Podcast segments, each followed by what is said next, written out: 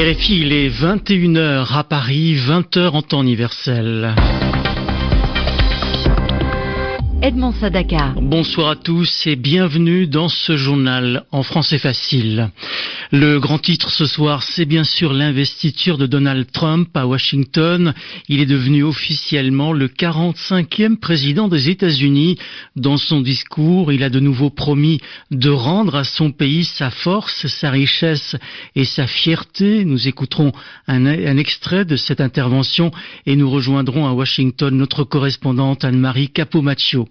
Dans l'actualité ce soir, il y a aussi la situation politique en Gambie, la médiation engagée à la mi-journée par les présidents guinéens et mauritaniens est terminée et elle aurait réussi. La Coupe d'Afrique des Nations, la Côte d'Ivoire et la République démocratique du Congo se sont neutralisés, match nul deux partout et en ce moment le Maroc affronte le Togo. C'est le Maroc qui mène pour l'instant par deux buts à un. Le journal. Le journal. En français facile. Donald Trump a donc été investi 45e président des États-Unis. La cérémonie s'est déroulée sous la pluie devant le Capitole au cœur de Washington. Après avoir prêté serment, l'ex-homme d'affaires a prononcé son discours d'investiture. Il s'est avant tout adressé aux classes moyennes qui ont assuré sa victoire le 8 novembre dernier. On écoute tout d'abord un court extrait de ce discours.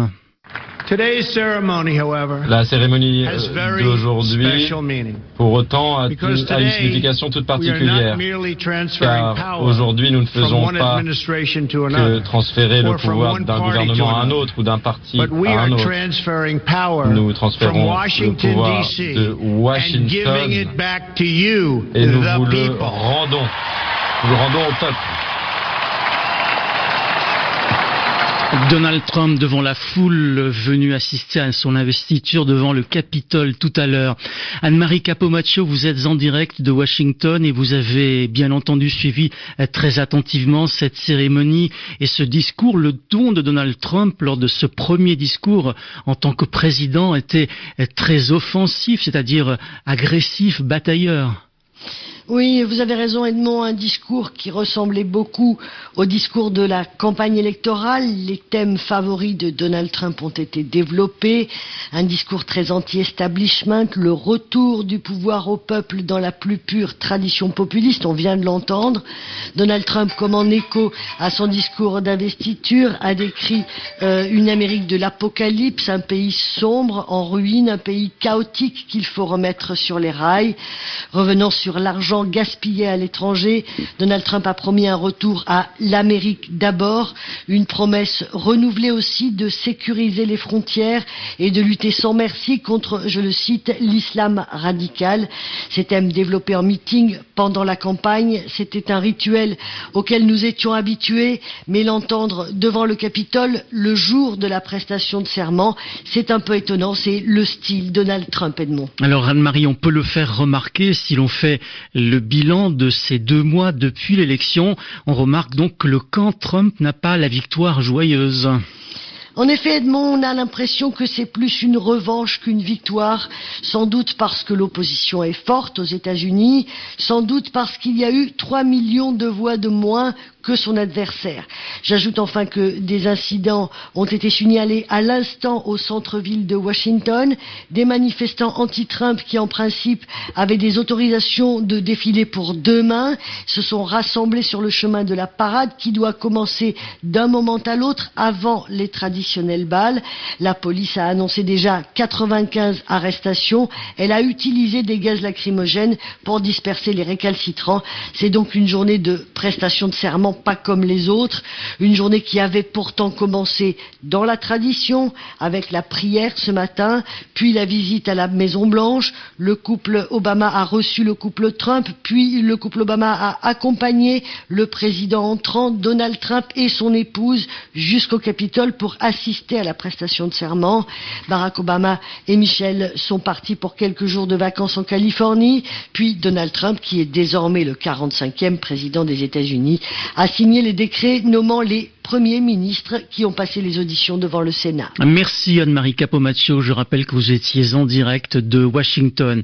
Il faut rappeler justement qu'alors que Donald Trump vient de prendre ses fonctions, son équipe dont vous nous parliez à l'instant n'est pas encore complète ni confirmée par le comité sénatorial. Les explications à ce sujet de Véronique Guémard. Une équipe ultra-conservatrice, la barre est mise à droite toute. Une équipe blanche et masculine dans sa quasi-totalité et pour la première fois depuis 1988, aucun latino. Et une équipe liée aux intérêts privés qui pèse lourd financièrement. La vingtaine de ses membres qu'il a désignés pèse plus de 9 milliards de dollars. Donald Trump, qui a fustigé pendant toute sa campagne les lobbies de Washington et Wall Street, a désigné pour l'entourer des membres de ces mêmes institutions financières. Trois de ses ministres viennent de Goldman Sachs, Betsy DeVos à l'éducation une créationniste qui a milité pour la privatisation de l'éducation, est mariée à une des plus grosses fortunes américaines. Une équipe dont certains pourraient être soupçonnés de conflits d'intérêts, comme celui qui s'occupera de la santé, Tom Price, investisseur dans plusieurs entreprises pharmaceutiques, ou encore Rex Tillerson, nommé secrétaire d'État, ex-PDG du géant pétrolier ExxonMobil, proche de la Russie. Enfin, une équipe dont la compétence est aussi questionnée, notamment le chirurgien Ben Carson, qui n'a jamais occupé de fonction publique, nommé au logement et au développement urbain, ou encore le riche homme d'affaires Andrew Booster, nommé au ministère du Travail alors qu'il a toujours combattu l'augmentation du salaire minimum. Véronique Guémard, l'investiture de Donald Trump, on va y revenir largement bien sûr dans nos prochaines éditions, et puis à suivre demain matin sur EFI une édition spéciale. Le journal en français facile. Dans l'actualité ce soir, il y a aussi la situation politique en Gambie, la médiation engagée à la mi-journée par les présidents guinéens et mauritaniens est terminée. Bonsoir Laura Martel. Bonsoir. Il semble qu'elle ait réussi même si ce n'est pas officiel pour le moment. Eh bien en tout cas c'est un peu la confusion à Banjul, Edmond. Il y a une heure, ce message attribué à Adama Barrow est apparu sur Twitter. Je voudrais vous informer que Yaya Jammeh accepte de renoncer au pouvoir et de quitter le pays. Un message authentique nous a affirmé le porte-parole du nouveau président, mais curieusement le tweet vient d'être retiré. S'agit-il donc d'une annonce précipitée? Pas sûr, car un peu plus tôt, une source proche des négociateurs s'affichait elle aussi optimiste. Elle affirmait que la mission de la médiation s'acheminait vers une réussite et la satisfaction de toutes les parties. Un optimiste toutefois teinté de prudence. Yaya Djamé a accepté de partir, mais nous sommes dans le règlement des derniers détails. Il faut rester discret pour ménager les susceptibilités des uns et des autres, précisait-elle. C'est peut-être pour ça, pour ménager les susceptibilités, que le tweet a été retiré. C'est donc toujours l'incertitude sur ce, sur ce quoi les médiateurs et le chef de l'État sortant se sont entendus. Une déclaration serait en cours de rédaction selon une source au sein de la CDAO. La médiation menée par les présidents guinéens et mauritaniens est en tout cas toujours à Banjul. Elle a quitté le palais présidentiel. Elle est désormais dans un hôtel de la place. Dans la capitale, c'est toujours le calme alors que les Gambiens attendent un dénouement qui tarde à venir. De son côté, Adama lui, est toujours à Dakar, dans un hôtel, lui aussi, où il rencontre actuellement la diaspora et les réfugiés gambiens. Il devrait s'exprimer dans la soirée, mais pour l'heure, pas de déclaration officielle. Le nouveau président a surtout tenu à assurer ses compatriotes qu'ils pourraient bientôt retourner dans leur pays en toute sécurité. Merci, c'était Laura Martel sur RFI. L'actualité en France, les candidats à la primaire du Parti socialiste et, et de ses alliés jettent ce vendredi leur dernière force dans la bataille avec les derniers meetings.